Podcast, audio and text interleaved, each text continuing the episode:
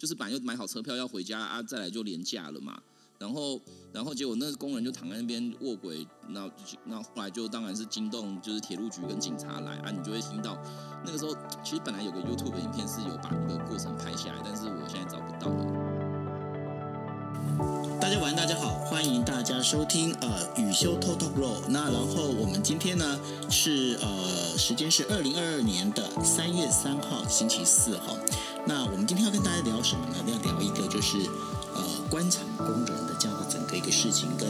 呃大家都在讲说，哎呀，反正什么事情丢给法院，法院来做裁判裁夺就对了。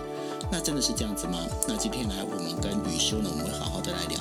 那在雨修进来跟大家聊之前呢，我们先请 Cindy 跟大家问声好，嗨 Cindy。嗨，九六晚安，雨修晚安，各位听众朋友大家晚安，欢迎来专栏，我们来欢迎我们的雨修来跟我们聊官场工人的案件。Hello，雨修。嗯，我是你的 Hello，雨修来，那我们直接切入主题哦，因为官场工人这件事情呢，其实它发生在一九九六年，对球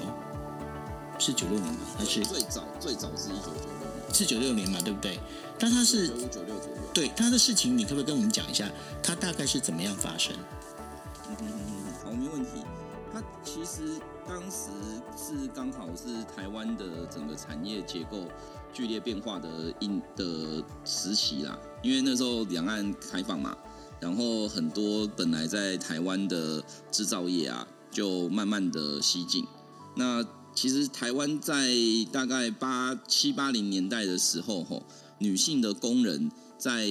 这个整个产业的发展，其实占了蛮重要的地位啦。我们其实还有另外一个蛮有名的案子，是那个 RCA 的案子。如果大家有听过的话，那个那你就会发现，在那个案子里面出来提告的工人，其实也都是女性居多。就在那个时候，台湾的加工出口区啊，像像哦，在高雄或者是啊，其实我们大部分案子都在桃园。那那时候就是就是有很多女性，那在的可能小孩长大的的之后，然后呢，就就白天就去工厂上班。那就做很多那种纺织啊，就主主要是纺织业啦，然后就就就做就成为台湾早期一代的经济成长很重要的一个支柱。那后来就如同我们刚刚讲到，就是这个中国崛起嘛，然后当时的两岸也开始开放，所以很多的制造业其实就会想说，哦，台湾的人力成本其实蛮高的，所以呢，我他就想要去做一个进租，就是 找那个人力成本相对低的地方去。所以台湾大概有几批早期出去的，那可能首选呢，一开始的首选其实，呃，据我所知，就是东南亚其实是蛮多的，像越南这样子。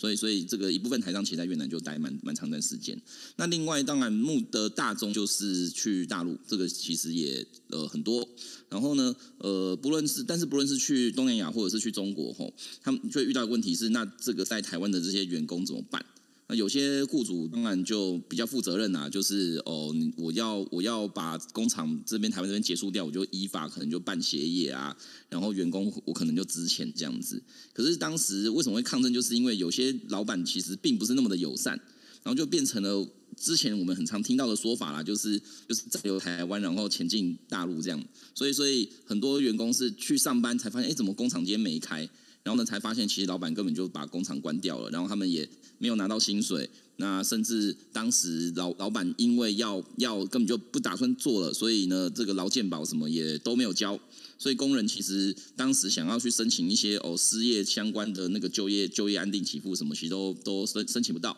然后这笔钱呢也都要不到，那就造成一个社会上很大的冲击，所以就有所谓的官场工人的抗议。那所以这个官场工人的名字是这样的，就是工厂被关掉了，然后就就工人就就要自救。那其实那个时候的抗争大概抗争了一年多，然后呢，当时的劳委会主委吼应该是这个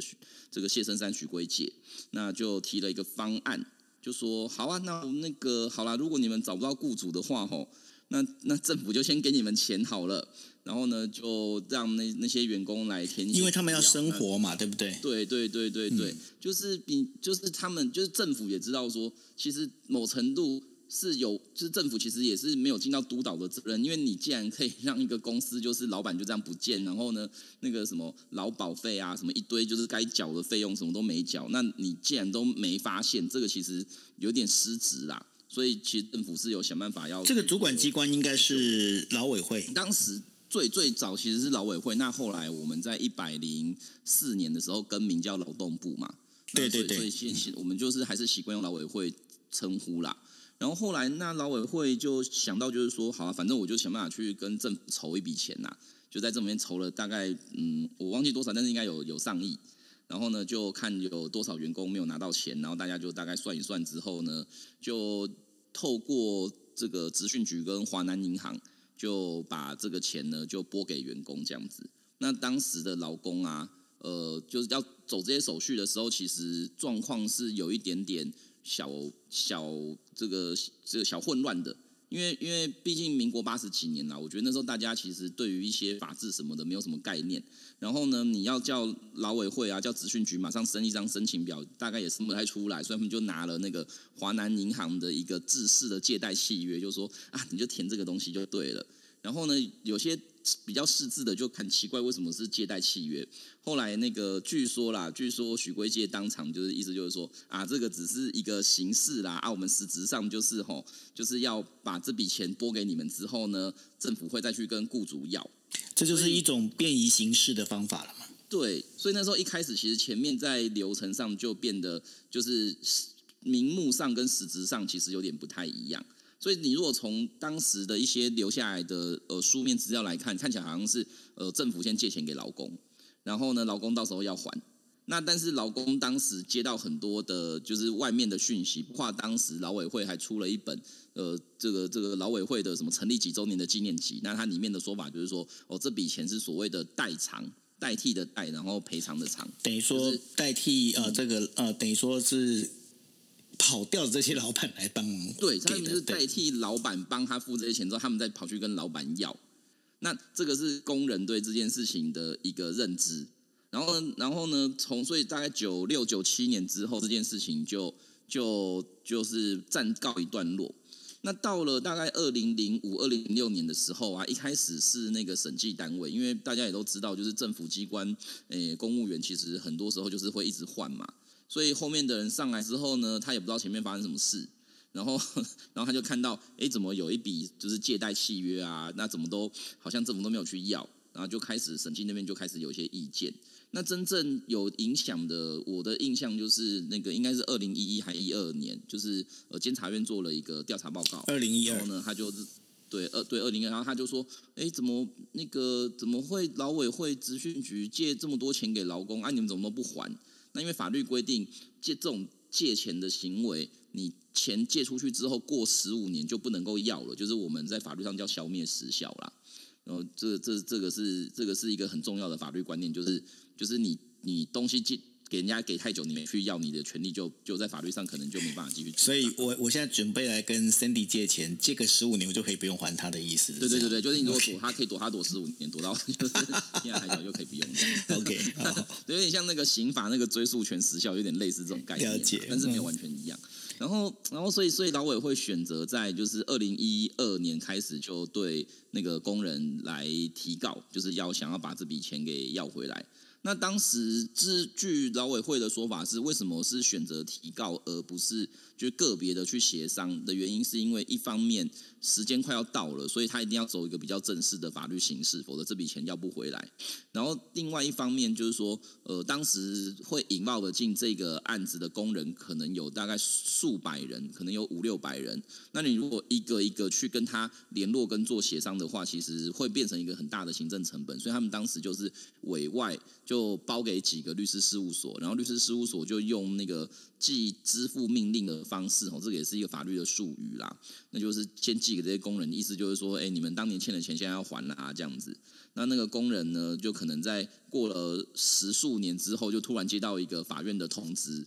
那他们也看不太懂，那就就被有点被吓到了，然后他们才惊觉说，哎，原来当年的那笔钱，原来在政府机关是被当成是。借款，而不是说等于相当于是政府机关的赠与啦，就是他们觉得这个这个跟他们当时料想的差很多。所以二零一二年开始，各地就开始了我们所谓第二波的抗争。那这个抗争就是说，哦，就是在指责劳委会言而无信啊，明明当年讲好就是就是要用给的，不是用借的啊。然后就有很多的抗争，包含就是我印象中是呃二零一二到一三年，就那个那个跨年的的十二月三十一号跨年夜的时候，他们跑去台北山卧轨啦。然后然后当时卧轨的时候，我其实是有同学在现场的。那你有你有同学在现场，嗯，对，应该是说他刚好要搭那班车回台北，所以他其实他当下很不爽，他就觉得说啊，要回，就是他就想要回台，因为年底了嘛，对不对？对对对，很多人其实就是就是本来就买好车票要回家啊，再来就廉价了嘛，然后然后结果那个工人就躺在那边卧轨，那那后来就当然是惊动就是铁路局跟警察来啊，你就会听到。那个时候，其实本来有个 YouTube 的影片是有把那个过程拍下来，但是我现在找不到了，因为听说呃那个频道的作者去世了，所以那个频道关起来。然后他就就就你你如果有机会的话，大家可以看，就是就是那时候一堆人就喊什么拖走啊，然后就是撵过去这样子，因为因为大家都觉得很生气，就是按你你要抗议你家的事，为什么要妨碍我回家？然后呢，这个就变成了第一波，就是就是当时在第二波抗争的时候，第一个比较引起社会瞩目的。的抗争事件，那后来这些人其实也都有被刑事起诉啊，就是用那个什么妨碍，就是这个公共的安全，对妨害，对妨害公共安全的那个罪其实蛮重的，然后就是 因为因为你是躺铁轨啊，就跟那个当年南回铁路那个搞鬼事件，其实他们起诉的条文同样的一个条文嘛，哈，对，所以其实其实是可以想象很重。那后来这件事情开始传开之后，其实呃在这之前呢，他们其实就有在找律师。商量说这个案子要怎么处理，然后最一开始的律师其实只有四位，那那这些这个这个这个阿姨阿妈其实也身上也都没什么钱啦，所以所以那时候等于是你要面对劳委会聘的律师团，而且也不乏是一些知名的事务所，但再加上就是就是大家其实聚在那边的时候，他当事人其实很多啊，因为就就是几百个，因为他每个人都分开来告。所以，所以一开始就是很以寡敌众。然后我的呃几几个学长跟朋友，那其中一位一开始就加入的，就是现在时代力量的立委邱显志啊。然后就就大家就四五个律师在那边讨论说怎么办怎么办。然后后来呢，我们就想了一些法律上的策略啦，就是就是他们那时候就有提了几个法律上的策略，包含说我们那时候用了一些法律技术的主张，就说哎这个这个当年的。呃，劳委会借给工人，不论是借或者是给，这个这个合约是一种行政法上的合约，我们俗称叫行政契约，是一个法律名词哦。那行政契约跟民事契约最大的差别是，民事契约我刚刚讲有一个十五年的请求的的最长期限，可是行政契约的话，依法最长只有五年。所以我们如果就跟政府说啊，其实因为是国家借人民钱嘛。所以这个东西其实要论用行政法去论，而不是用民法论的话，那这个要钱回来的时效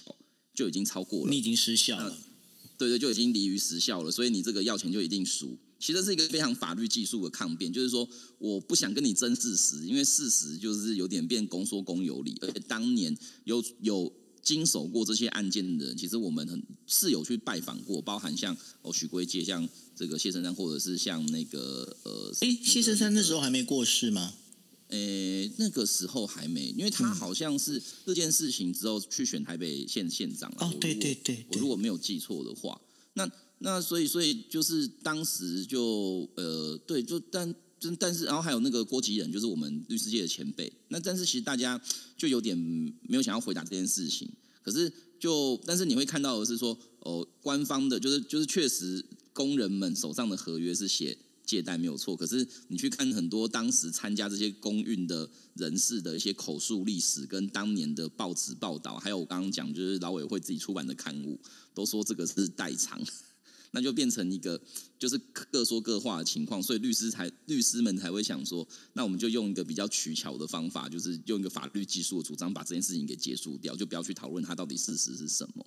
那这个做法呢，我们在一三年，我大概我参参与这个这个官场案，应该是一三年的一月开始，就是握完鬼握完鬼之后的隔年嘛，哈。对对对，就是就是等于跨完年，我就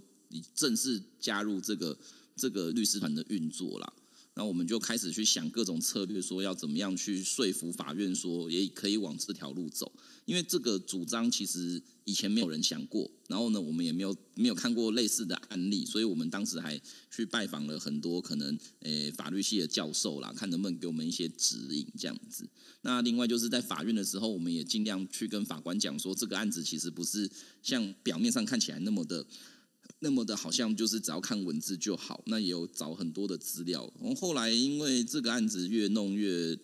越有知名度，那就越来越多律师投入了。最后的话，我如果没记得没错，其实呃有一个政治系的老师哦，就为了这件事情写了一个专题的研究计划。那他统计是说，他觉他觉得应该总共有五五六十位律师都有投入这个律师团的运作，然后。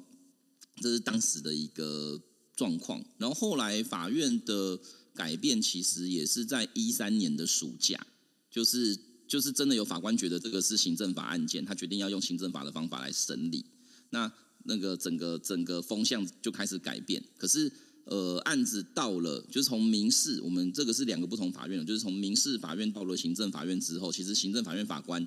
他要他要判这个案子，其实他也有点犹豫啊，因为。有几百个案件嘛，然后有几百案件的话，吼，大家也都会想说，那谁要先判？因为因为我如果想要做的比较轻松，就是有人把东西写好啊，我就抄他的，这样就好了。所以所以那时候案子转换了审判的法院之后，其实没有那么快的就判，是到了二零一四年的二月才有第一位法官。那现在在最高行政法院。当法官后，就才判说，哎，是工人这边赢。这个好像是从有抗争以来第一个判工人赢的案件。然后呢，那个宣判的时间我记得很清楚，就是哎，没有也没有到很清楚，就是三月七号啦。所以，所以我才会想说，就是在这一次来谈这个题目，因为刚好是呃算一算，其实也是大概八年前的事情，这样刚好八年前。是。那后来对，然后后来这个案子有几百个案子哦。可是当时几百个案子是因为呃劳委会是分别对每一个工人他提告，所以是变几百个案子嘛，对不对？对他不是说我今天提一个告之后，然后我列几百个被告，不是，他是每他是每一个是成一个案这样子。对他每个都自成一案，所以其实法院那时候也很头痛，法院就觉得说怎么一下就涌这么多案子进来。哎，可是劳委会那时候为什么要用分别的去提告，而不是用整这整包的这样子？他的有是有他的一个。算是法律上的一个攻防战略，还是怎么样吗？我在猜，他们可能没有想说这是一个战略。我的我觉得应该是因为他们委任律师处理嘛。然后呢，律他可能也觉得说，哎，那就全部都并成一案处理就好。可是可能我是律师，我就跟他讲说，你如果要并成一案的话，那我可以收多少律师费？这是 这是一个，因为台湾那个收律师费的方法 是论案件算的。是，那你如果今天一个案子告一百个人，可是那。你要多收一点，你就变成说要变成政府采购法去跑很多流程，还是怎么样？然后再加上说，其实，在这些案子里面，很呃大部分的工人是住在桃园啦，可是也有一部分是住在就是台北县跟新竹还有苗栗，所以在每个人住的地方都没有很一致的情况之下，他们最后就是选择就是每个人几乎都分开搞。那所以我们那个时候，我们一开始也觉得说你干嘛要这样？后来我我自我们是没有真的去问，因为那时候跟对方律师其实打官司也是弄得不太愉快啊。那可以想象，就是所以所以后来后来就就我们自己回头看这件事情，我们是觉得说应该就是律师的考量，而不是劳委会的考量。因为律师要收手续费嘛，对不对？简单讲是这样。对他比较能够，就是他们也比较能够解释说为什么这个案子。因为因为看我如果我我是律师，你现在来找我就说哦那那个宇修我要请你帮我告一百个人，那你跟我说那当然算一件的钱，那我当然会觉得 对对对不划算。对，因为如果你一件的你如果一百个人，然后尤其是我们在采购法上面又有一个一个就是上限的一个限制嘛，对不对？所以到什么样的地方你必须要到哪些等于说有一些关卡，大概跟这应该也有关系吧。对，我觉得会有点关系。当然，它还有一些内规的部分，我们就没有去问的很清楚啦。但应该事情应该都是，就是跟这些应该都是相关联的。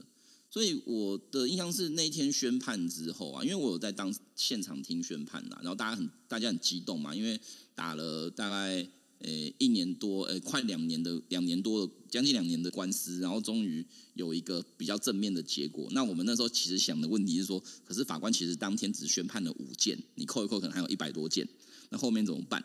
就隔了一个礼拜，那个劳委会就发新闻稿说，哦，既然法院有判那个工人胜诉的话，那我们就撤告。然后呢，我们就是我们就这个接受法院的看法啊，我们就不跟你吵了这样子。其实那时候我们是很错愕的，就是觉得说，哎，我因为因为他只是那个台北高等行政法院的第一审判决，依法其实还可以再上诉第二审。就如果他真的要跟你争到底的话，是。可是你那时候劳委会的撤告给我们感觉就是说，哦，所以你好像其实也没有很在意这笔钱嘛。就就是他好像就变成说，哎，有人判我败诉太好啦，找到一个名目。然后我就下庄啊，我就说啊，既然判法官都法院都这样讲，那我就不要再跟你们计较了。他那个时候的新闻稿还写的一副就是说，要就是工人无理取闹啊啊，刚好给你们逮到机会，法院判你们赢了。那劳委会为了不要继续加深社会的分裂，所以我们就决定不提告，呃，不不继续不继续告，而且全部都撤告。然后我还记得我们为了这件事情，就是我还。负责写一个新闻稿，说不要不要胡说八道这样子。虽然说我觉得撤告是对的啦，是这样子。因为因为确实行政机关撤告，我们是是放弃上诉啦，应该说放弃上诉啊，撤告其实不太常见的。我印象比较深刻的是那个那个也是民国八十几年有一个民生别墅的案子，就是就是海沙屋吗？辐诶，好像辐射屋还是海沙屋的案子，就是他们那个钢筋里面被验出有中度辐射嘛。是，然后那个案子当时是呃，后来去打官司，那个原子能委员会好像就赔了很多钱。那到了二审继续败诉之后，原能会就发了一个新闻稿说，他觉得嗯，既然法院都讲都是这样讲了，我们在上诉第三审也是劳民伤财了，那我们就把这些钱全部都赔给住户。就是就是也也不是没有这样收藏过的潜力，只是我们比较少见用就是就是机关单方面的哦撤告或者是不上诉来解决这个问题，通常机关都会打到底啊。对，那呃，我们刚刚听到就是宇修跟我们大家在讲述这整个一个官场工人案的时候哦，我帮大家整理几个重点。第一个重点在哪里呢？第一个重点，这件事情发生在大概是一九九零年代。那最刚开始的时候，官场工人的这一个，我们在讲说有一个叫做官场失业劳工，呃，就是促促进就业贷款，它是用这样的方式要来他们还的哈。那当时的话，就是在一九九六年的时候，有成立一个叫做全国官场失业工人连线。那这当中，他他现在听完之后，他会想说，那到底有几家哦？其实这个连线在一九九六年成立的时候，已经有十几家工厂哦，十几家工厂，然后就刚刚宇修有跟他提了几百个这样的员工哦。那临时之间，老板走掉了，没了，钱没了哦。那这个许多东西不晓得该怎么办。那在不怎么办，不知道该怎么办的时候，大家开始只有，哎，那怎么办？我生活怎么办？那大家别忘记一件事情哦，这些工人他们是属于蓝领阶级。其实，在台湾哦，台湾有一个很大的一个，嗯，这个可能宇修应该会很清楚哦。台湾人其实不太喜欢上法院，对不对？对，没错，对，非常不喜欢，非常不喜欢。那非常不喜欢上法院，那所以呢，尤其是当年纪越大的，其实他们是越不想要上法院，没错吧？对。对，那这一群官场工人里面呢，他我们在讲第一个他是蓝领阶级，第二个呢，其实就是因为他们就觉得说，哎呀，既然哦，刚刚有没有有没有发现一件事情？就既然政府就劳委会已经有出来要协调啊啊，红弟乌退留几留后啊，大概是有这样的想法嘛，对不对？那那然后呢？主管机关呢？其实他们也便于行事，就是说很多就刚刚那个宇就在讲个重点哦，就表格什么都没写清楚。那然后就跟华南银行讲，那华南银行他们当然就我没表格，当然我就是给你这样的一个表格嘛，对不对？那这样表格，这其实才是这真正问题的关键。为什么呢？因为这个里面就是我们在讲钱拿到。这当然是很重要，但是是用什么名目拿到？大家记住，这是一个大家必须要去学到的一个重点，就是说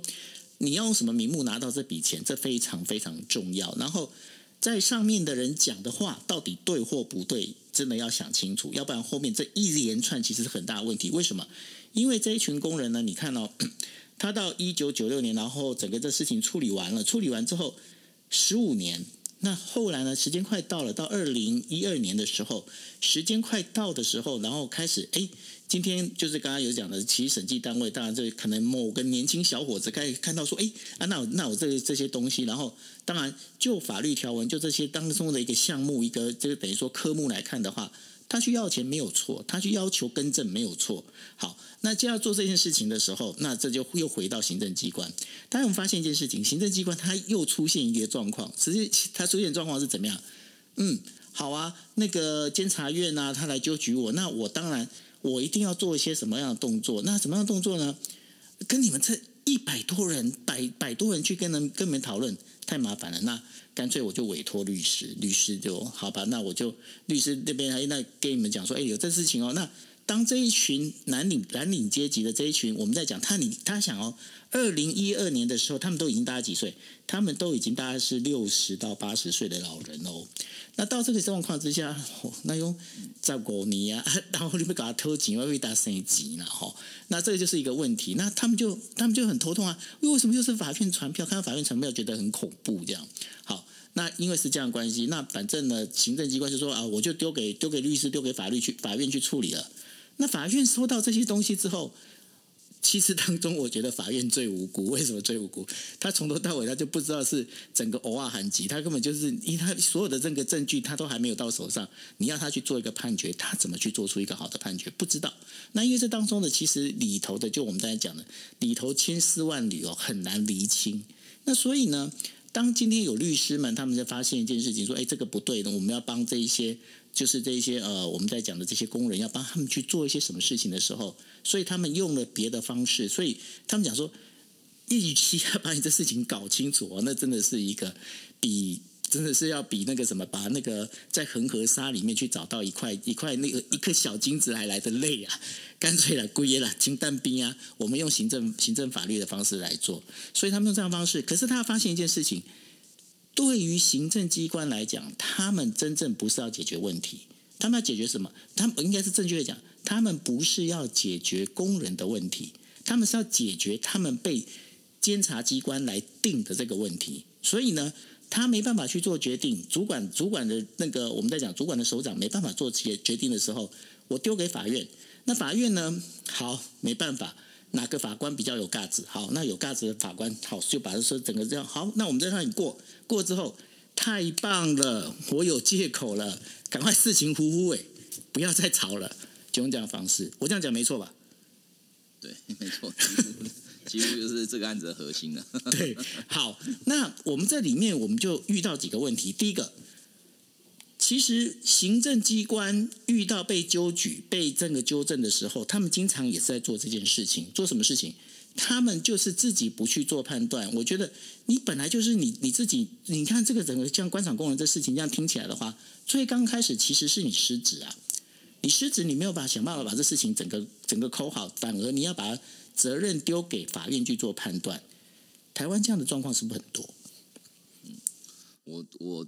我觉得讲多好像是很伤害行政机关，但是我个人 你要讲不少就是，就这件我不能讲少，就是讲少，我觉得是骗人的，是。因为我就这这个东西，其实我觉得会回到一个人性的问题啦，因为因为我如果要自己做决定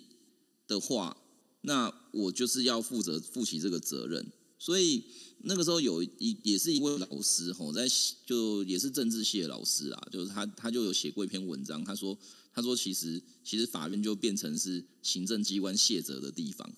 那这个卸这个这个说法，我觉得就像刚刚福哥讲一样，其实法院很多时候很随。虽然说我觉得像我今天跟当事人开会，当事人就跟我说啊，律师怎么办？我如果那个遇到法官很恐龙怎么办？我说其实那个新闻媒体有的时候对法院的描写吼，我我都不认为是。就是跟事实是接近的，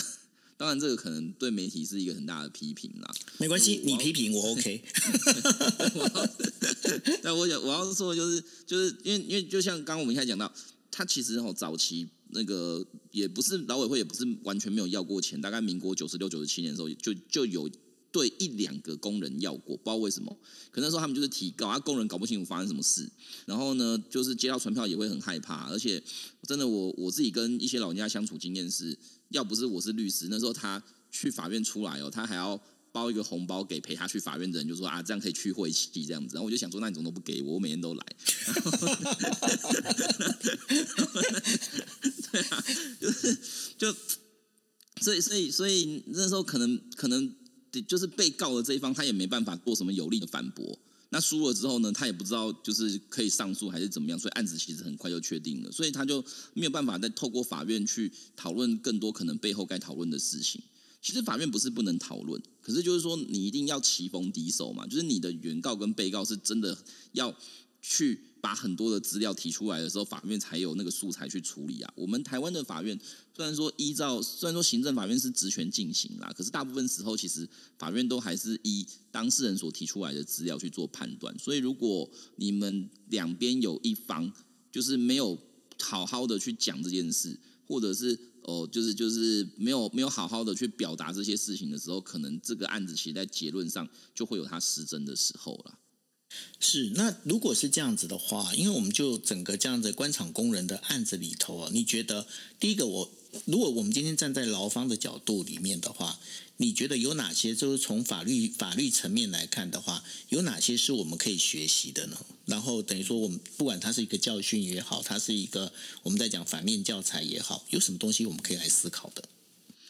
我觉得其实这个案子里面真的是，就是我们要很严肃的去面对那种产业转型、那种摩擦性失业的问题。我我的老师以前在教我们就是这种相关法律的时候，他就说，现代社会真的变动的很快。他觉得以前我如果是呃一个一个成年人，我只要学会一种工作，我可能就是靠这个工作养我一辈子就好。但是现代社会就是我学了一个技能之后。我可能过了三十年，过了不要不要讲三十年，过了十五年，这个技能就没有用了。就那个老师，我记得他举的例子是什么？他说他小时候会有那个补铁锅的人，就是我们家炒炒菜锅破掉，会有人来补。嗯，因为以前锅子贵。对。然后他说现在这种人就不存在了，因为现在锅子便宜，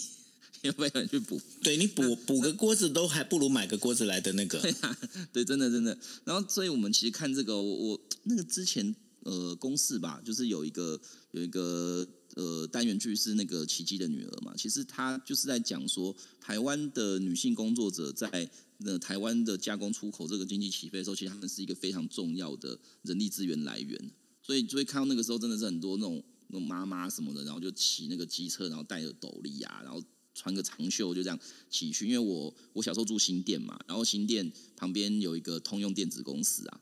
那其实其实到上班时间就是一堆都是女生，然后就骑机车，然后进去就开始装那些电路板什么的。那那下班的时候就出来啊，就回家，然后再就是就是处理家务事。我我我想要讲的是说，其实其实从工人的角度来看，呃，第一个就是就是真的要能够自己还是要有保护自己的能力啦。因为因为我们我觉得那个年代他会觉得说，我如果被公司聘用，我可能我就可以做一辈子。但是其实现实生活不是这样子。然后第二个就是说，要某程度的能够团结啦。当时我们做官场的时候，我觉得有个做法是台湾社会其实他不是很能认同的。例如说，像在罢工的时候，我可能会拉住我的同事说：“你不能去，你不能去上班，你去上班，我们这个罢工就完了。”就是像像当时空服员跟机师抗的罢工，其实就是就是等于说我们要团结一致，我们要一次一就是一起的，让人家觉得完全没有就是无无缝可以插就对了。对，其实那种那种团结感的塑造，在劳工运动里面非常非常重要。就大家如果呃有机会的话，可以去看那个就是影星之前拍的一个不是很长的电影啦，那个《川流之岛》。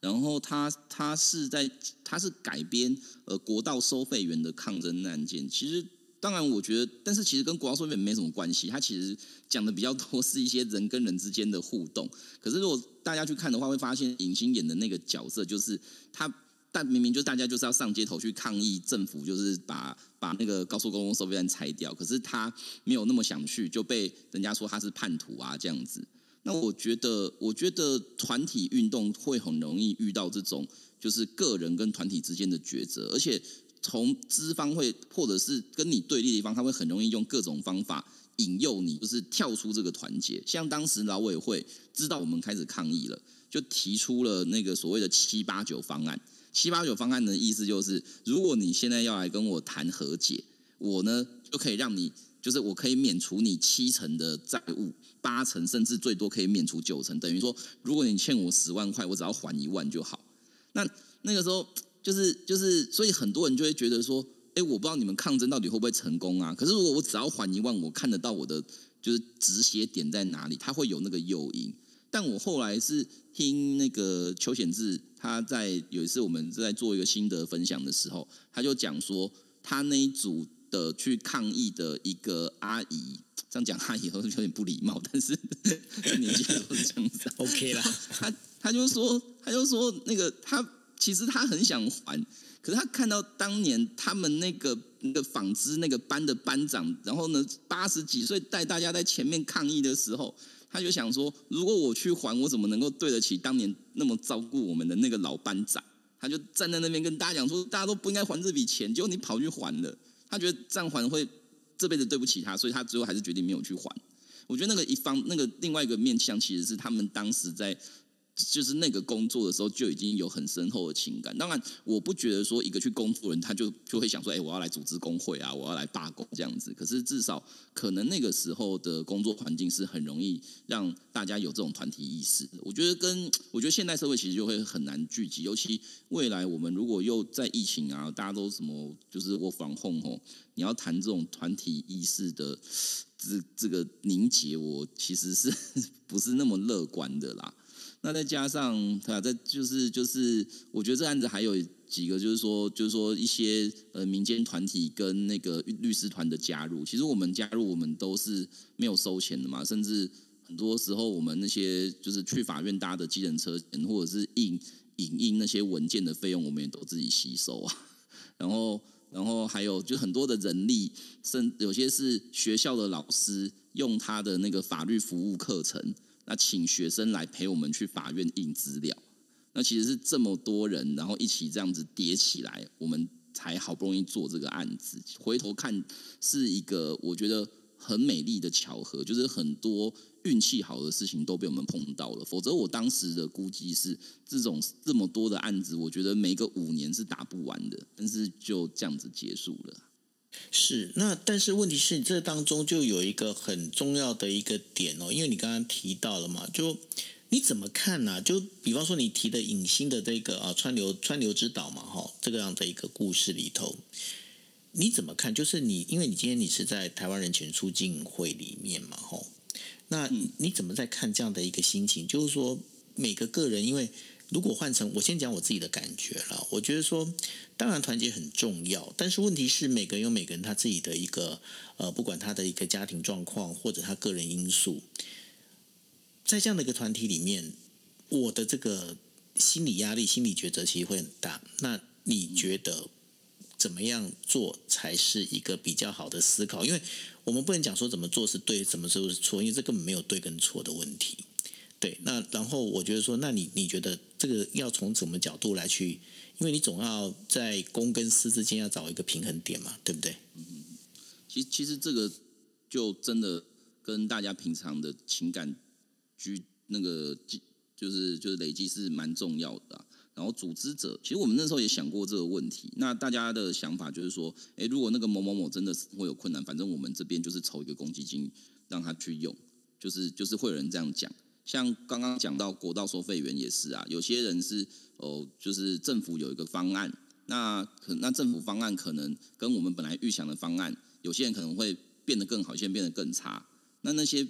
可能变得更好的人，他就会出来说，我其实也没有觉得一定要多拿多少，因为他觉得钱是一回事，可是大家能不能公平的拿到钱是另外一回事，所以。呃，一方面是你要有一个策略，就是能够稳住大家的军心。例如说，就像我刚刚讲，可能有笔公积金可以拿来让大家去去做一些挪用。有些人急难的时候，他至少可以先去处理，这个可能是一个方法。那另外一个就是说，我就是说，平常你就是要让大家有那种集体意识啦。所以我们如果看的话，其实像传统的左派，他的集体意识就会做的很夸张，就是可能就是就是要用一些比较没人性的方法，然后去洗你的脑，说要要让你认同这个团体，然后呢，那个个人的的那些特征都会在这个训练里面就不见，有点像宗教的那种做法了。对，就是这种宗教洗脑，就是说反正你是为了这个团体存在，其实你这个人不重要。其实，其实，其实我自己听过的一些左派训练，其实会有这个问题，会有这个状况。我不能讲它是一个问题，但是，但是我没有那么喜欢。那我的看法一向都是说，我觉得人还是要还是要为自己而活啦。只是说，我们为自己而活的过程里面，我们要知道的是，在这个大局底下，什么时候要取，什么时候要舍，就是有有就是让就就呃，我知道我可能会有些牺牲，可是我会呃。愿意为他人牺牲，我觉得，我觉得那个那这种想法其实很重要，而且一定要是组织者，就是带头的人，他要愿意带头开始做，否则人家就会觉得说你那边讲那么大声，结果到最后呢，出去送头都别人。我觉得，我觉得这件事情其实很重要。好，那第二件事情其实要问雨修的哈，因为。呃，在一九九六年的时候，他们在抗争。当然，那时候其实台湾整个我们在讲，其实那时候台湾不管民主制度也好，或者是相关正在萌芽、正在起步，所以有很多东西非常草莽。所以走上街头是一个非常应该怎么讲？非常家常便饭的事情哦。因为当时其实出现了很多的各种不同的运动哦。那但是呢，当他们走到了二零二二零一二年的时候，那这时候其实台湾渐渐渐渐的有一些有一些，但我们在讲说社会制度啊相关的都已经比较稳定。可是呢，他们依旧用就是在一九九六年的时候用的一个所谓的街头抗争哈，包括了就是说你刚才也提到了，他们在这个台北车站里面卧轨这件事情，当然也造成很多人的不方便，反而让社会对他们的这种。同情的这种心理反而是相对的下降，而觉得说你起来脑袋结哈，会有这样的一个状况。那你觉得在我们现在走到，我们现在又走到又走过了十年，我们现在到了二零二一年、二零二二年了哈，在这状况里面，你觉得说有什么样的观念我们必须要改变？街头抗争。真的是一个方法吗？还是有其他更好的方式？其实可以获得不仅是获得我们在讲说社会的一个认同感，因为这种东西、这种需求，社会的一个力量是非常重要的。那另外的话，那当然就是也能够达到自己的目的。有没有什么样的方式可以做？我觉得这这些就是呃，这种表达意见啊、抗议啊等等的力度，吼，要怎么拿捏？其实跟当下的公民社会对于公共议题的热衷度，还有政府可能的反应，其实是有一个互动关系的。就呃，我我这边偷偷宣传一下，就是。就是那个，你可以大，你可以大方的宣传，不用偷偷宣传。第五十八届金马奖最佳纪录片，没有就那个，对，因为听说现在讲时代革命很容易被那个脸书拉掉。没关系，我们这里是 Clubhouse，欢迎大家去看时代革命。然后就是就是它里面其实一开始啊，他也讲到说他们的那个比较左交的嘛，就是香港人这样讲，比较左交的，他就会讲那个非礼和，就是非暴力、理性跟和平。那后来他们就发现，这个非礼盒好像用在香港政府跟北京政府身上没什么用，所以才会变成说，后面就开始有各种就是大家知道的，就是戴那个防毒面罩啊，然后丢汽油弹这样子的的状况跑出来。那其实我们如果去看的话，因为那个呃雨伞是雨伞运动，其实也是发生在二零一四年嘛。那那时候刚好我人是不在台湾啦，但是但是就是。嗯，反我们会看到是说，对我们觉得这个这个社会理论上应该是要来越来越理性、越来越民主、越来越接受很多的公共思辨。可是现实社会其实它的走向，我觉得是非常非常复杂。就好像呃，我们都会觉得社群媒体的出现，让那个对话变得很封闭，就是那个诶，传播学叫什么 polarization，就是那个极极化的极端化的效应，其实跑出来。那所以你有对话没有错，可是你都在跟同温层人对话。所以那个效果就变得很差。可是你说有没有一些呃活动是可以 collaborate，就是让很多不同的声音进来？其实也有。所以我如果问我的话，我会觉得说，像这些所谓的抗议或者是表达意见的这些做法，集会游行什么的，我觉得其实大家可能要用一个呃更宽广的角度来看这件事情。像台湾是一个呃比较。不太喜欢接受这种有街头抗争的的社会。那我觉得有个原因是因为，因为过去这个东西很少，而且有的话，很多时候大概的印象都是暴力冲突嘛。因为当年民进党就是这样子啊，或者是五二零农民运动就是这样子啊。我在我在街头采访的时候，我还被我还头不是整个被棍子敲过好吗？对，就是就那个时候真的，我觉得那个时候是真的。好夸张，就我我当然我都只有看史料，我我其实是没有没有身历现场。那我只是说，但是我们现在当然转向就是说，哎，社会理性的话，哦，非礼盒是可以的。那但是相对来说，有些政府就知道说你会走非礼盒，那太好啦，我就打蛇随棍上。甚至你觉得你很那个非非礼盒，就是非非非暴力理性和平，但是政府就会说没有，你觉得你很理理性，所以我但是我不觉得。那他还是可以找个理由去去限制你发生，就在结果论上，就是不论你觉得多和平，只要政府说你不和平，你可能当下就被镇压了。所以在在那个呃美国，像我那时候在 ACLU 的时候，就是就就是就是去问，就是跟他们交流的时候，他就说他们现在的主流说法叫做以前叫做 right to assembly 嘛，就是有集会自由，他们现在想要这改名叫做 right to protest，就是抗议权。那那个呃，公民与政治权利公约，人联合国的公正人权委员会，也在前几年出的最新版意见，就是说哦，禁止就呼吁政府机关不要过度的限缩和平集会那个和平两个字。那这个是这个就是你你看看到的是，其实有些社会它在做这个声音管制上是这样子。那我自己其实对这种抗议，我的想法是，我觉得人真的是没事不会去卧轨啦。说实在话，就就就因为像我们是可以透过像这种网络啊、Clubhouse 啊，或者是一些其他方法表达意见，甚至因为我自己有一些，或者是我们有一些比较特别的身份跟地位，所以我讲话讲完考不好，记者就会来采访啊，然后就把我的脸书贴文就变成一个新闻。那我其实是会有很大的话语权跟影响权，我其实不太需要卧轨。那可是有些人是你你你喊的再大声也没有媒体来采访你啊。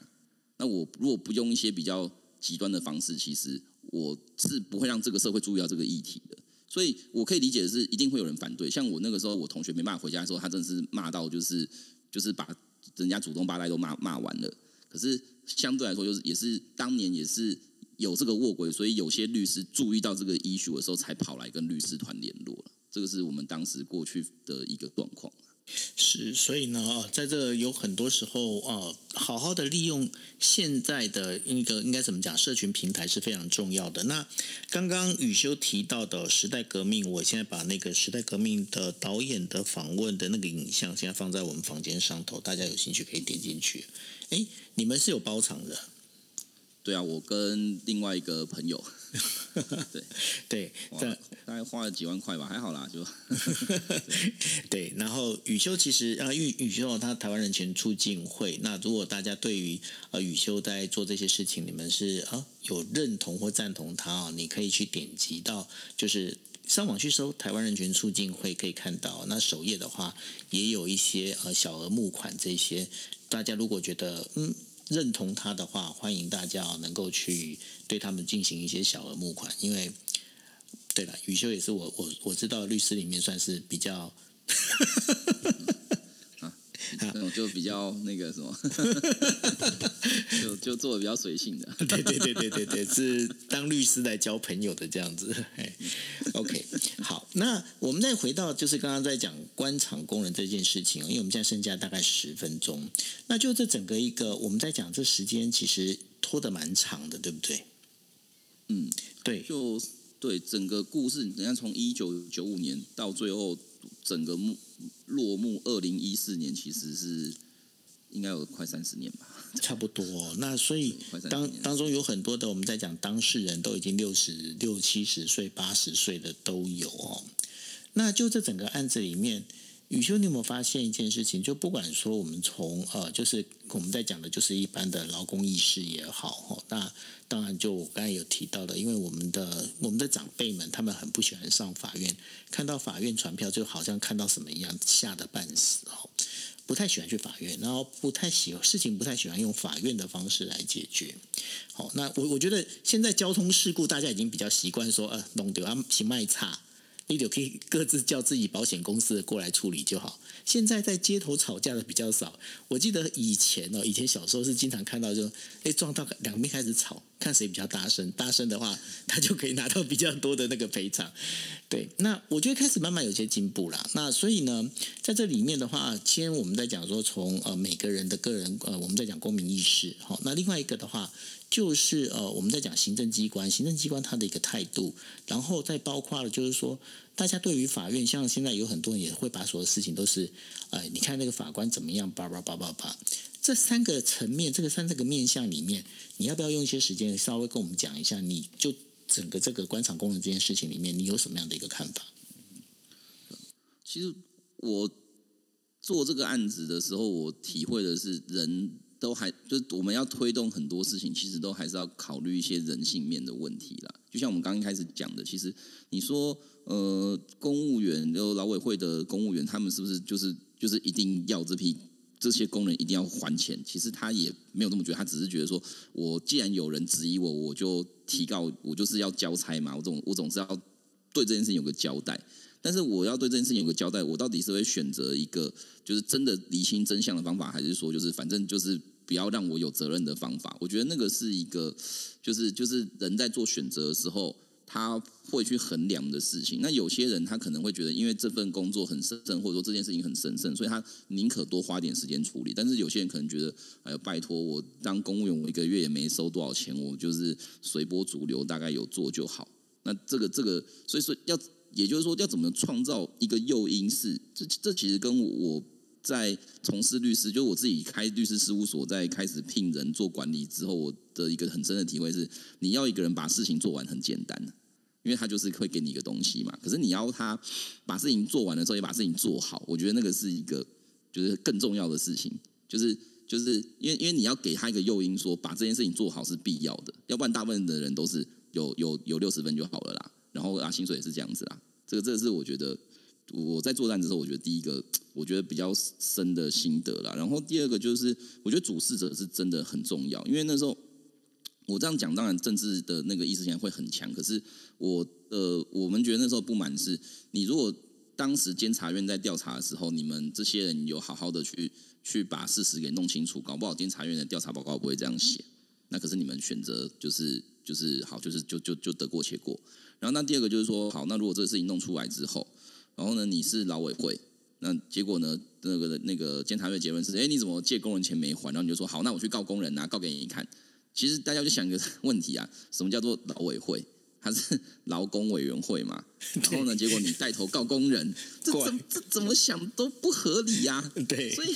我我觉得，我觉得如果你是这个机关的首长。你真的最不应该做的事情就是来我带头吼，我还还不用你们资方提告，我先帮你提。我我觉得那个是一个，就是就是坐在那个位置上的管理者，他能够拿出多少的，就是 guts 去做一个决定。我觉得这其实很重要。还有他本身的思维逻辑也很重要，对不对？对对啊，然后再来，其实法院吼，我觉得我觉得大家会对法院有很多很多期待，但是我要讲的说。法院当然，我觉得民众对他有期待是好事，因为代表说民众某程度也觉得法院是可以解决问题的。我我常讲的是，那个像律师考试啊，像司法官考试，我们这几年都一直有人在抱怨说录取人数太多。那我的回应都是，你应该要担心的事情是没有人要来考律师，代表说这个这个行业已经没有前途了。等那一天，你说像我们像我们记者吗？就是。因为我我就觉得这不不太好评论。这我我的意思就是，你与其你要你要有那么多人来念法律系，还是你觉得没有人来念，你会觉得比较开心？这我觉得这我觉得是一个，就是你可以衡量说这个这个工作在社会上的重要性是可以用这个东西判断的。那但是法官在整个就是整个体系里面，他其实。能够做的事情，我觉得也没有像大家想象的，就是哦万能啊。他怎么讲，就是他就是真理，就是事实。其实不是，就像我们刚刚说的，法院其实很多时候不告不理啊。你今天这个这个原告是讲了 A 跟 B，那你要法官帮他想一个 C，那其实法官对被告是不公平的，啊，因为因为因为原告就是没有讲 C 嘛。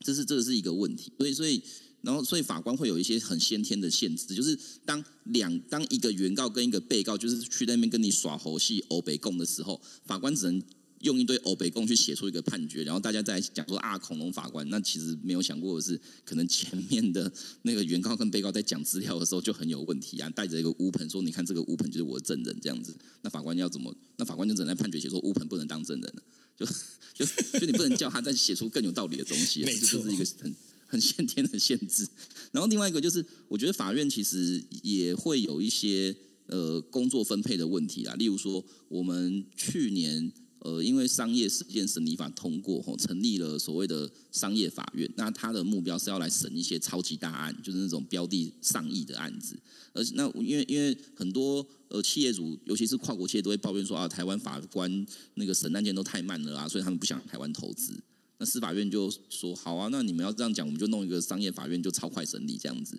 结果弄的结果，结果呢一弄呢，去年大概呃真的进商业法院的案件可能不可能没几件，就是两只手数得完。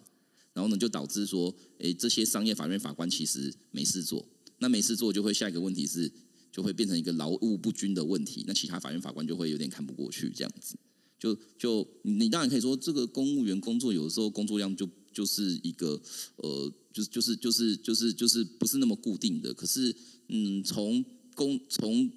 一另外一个角度来说，大家如果都是当法官，那为什么你的案件就可以很多，我的案件就可以很少？我要讲这个东西的原因，是因为当时我们请求要让法院改用行政法的领域来审理这个案件的时候，这个法官呢，他要做的事情就是他要把这些案件从他手上移转到。另外一个法院去，也就是说，如果我是 A 法官，我在那个桃园地方法院民事庭，然后我手上有五十个官场工人的案子，如果我同意被告就是工人这边的说法，说这是公法案件，所以我们都要移到行政，都要用行政法处理的时候，他就要把这五十个案子全部都丢到行政法院去，然后他瞬间就少了五十个案子。可这五十案子呢，其实是跑到别人那边去。那其实做这件事情啊，我们在我们外人看就觉得说啊，你依法论法不是就这样吗？但是他可能在那个法官社群的内部就会遭受很大的压力，就会说：“哎，你那个某某法官，你怎么可以就是为了就是自己要图个轻松，你就做这个决定？然后呢，还这样子就顺便沾光啊？民众就觉得你好像很厉害。那反而他会有一个法官内部的那种就是无形的压力，同才的压力。对，有个同台。其实法官这个行业，我觉得很其实是一个非常就是揪心的行业，因为因为他毕竟是很被动的。那那所以所以法官是不会有掌声的，因为因为都是案子来你来审嘛，你不会说像那个警察还是调查局，他可以什么破门而入抓很多犯人这样子，就是他很多时候是你就是在暗处，所以没有掌声。可是其实这些人都可能是我们当年就是我们班上的第一名啊，书卷奖这样。他其实本来就就是众人非常敬仰的对象，但是他当了法官之后，他发现哎，其实镁光灯都不在他身上。他其实但但他其实默默做了很多事，所以如如果。这个各位听众有印象，我们去就是前几个月有一个很有名的一个家事判决啊，就法官就写了一个在判决背后最后写了一个短文给那个离婚哎好像是离婚监护权的那个小朋友啦，然后在很多那个那种就是就是就是教小孩的的网站就被广泛的宣传。那据我所知的是，结果那个法官因为写这个东西，其实他被很多同才就是批评说，你看你就爱出风头什么什么的，就是变成说。我我觉得，我觉得就是就是，其其实我必须要讲，其实其实很多，其实当法官承受的压力，其实比我们想象中都大很多了。那所以，我我觉得那个案子的法官愿意做一个比较突破性的决定，其实我一直都非常敬佩啊。是，所以呢，我觉得说用一种比较多的一个同理心哦，去看很多的事情，那呃。其实都一样啦。我觉得说现在很多我们在看媒体报道的时候，我们经常会被媒体的这个就是记者的笔锋啊，然后呢会被带着走，牵着鼻子走。那我觉得反过来讲，其实有很多事情，当我们重新去把这个东西把它揉碎之后，把它整个掰开来再看一次的时候，你会发现好像事情真的不是这样子。所以呢。呃，我一直都认为哦，你要批判的时候，或者是要批评的时候，先让子弹飞一回，你让他先晃一晃，看一看是不是真的是这样子。如果真的是这样子的时候，那你再来思考，到底你要不要对这件事情做一个呃发言，或做一个在社群上的一个，不管是转传也好，等等之类的。就是说，你按下 Enter 的这个瞬间哦，你真的要自己好好的想清楚，对不对？对，真的，真的。是，有事情真的不能一有一有一些就是就是一点点的东西，你就马上啊就开始说啊，这个就是怎么样怎么样，对我觉得那个都太早。唔通看到一个影就生出一个囝吼，那这是很重要的。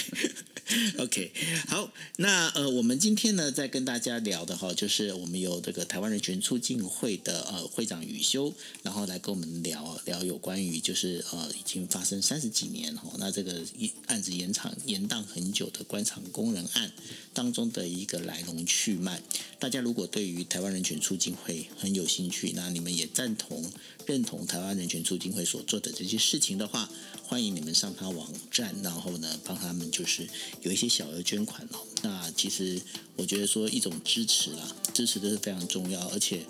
呃，台湾有有很多时候需要有一些理性的沟通。那这个部分，我自己在看宇修在做的事情，我觉得他都做得非常棒，这也是我一直那时候我想找他来合作的原因也在这里。对，那最那你最后还有什么要跟大家讲的？然后就嗯、希望这个呃大家就是可以多关注这些呃比较比较嗯平常没有被注意的议题啦。这个案子其实当年是蛮大的，可是我觉得时间其实就是很容易让大家淡忘掉一些其实过去还我觉得还蛮经典的的法律事件啊，所以我才会说我跟副哥当时讨论，觉得说我觉得我尽量找一些可能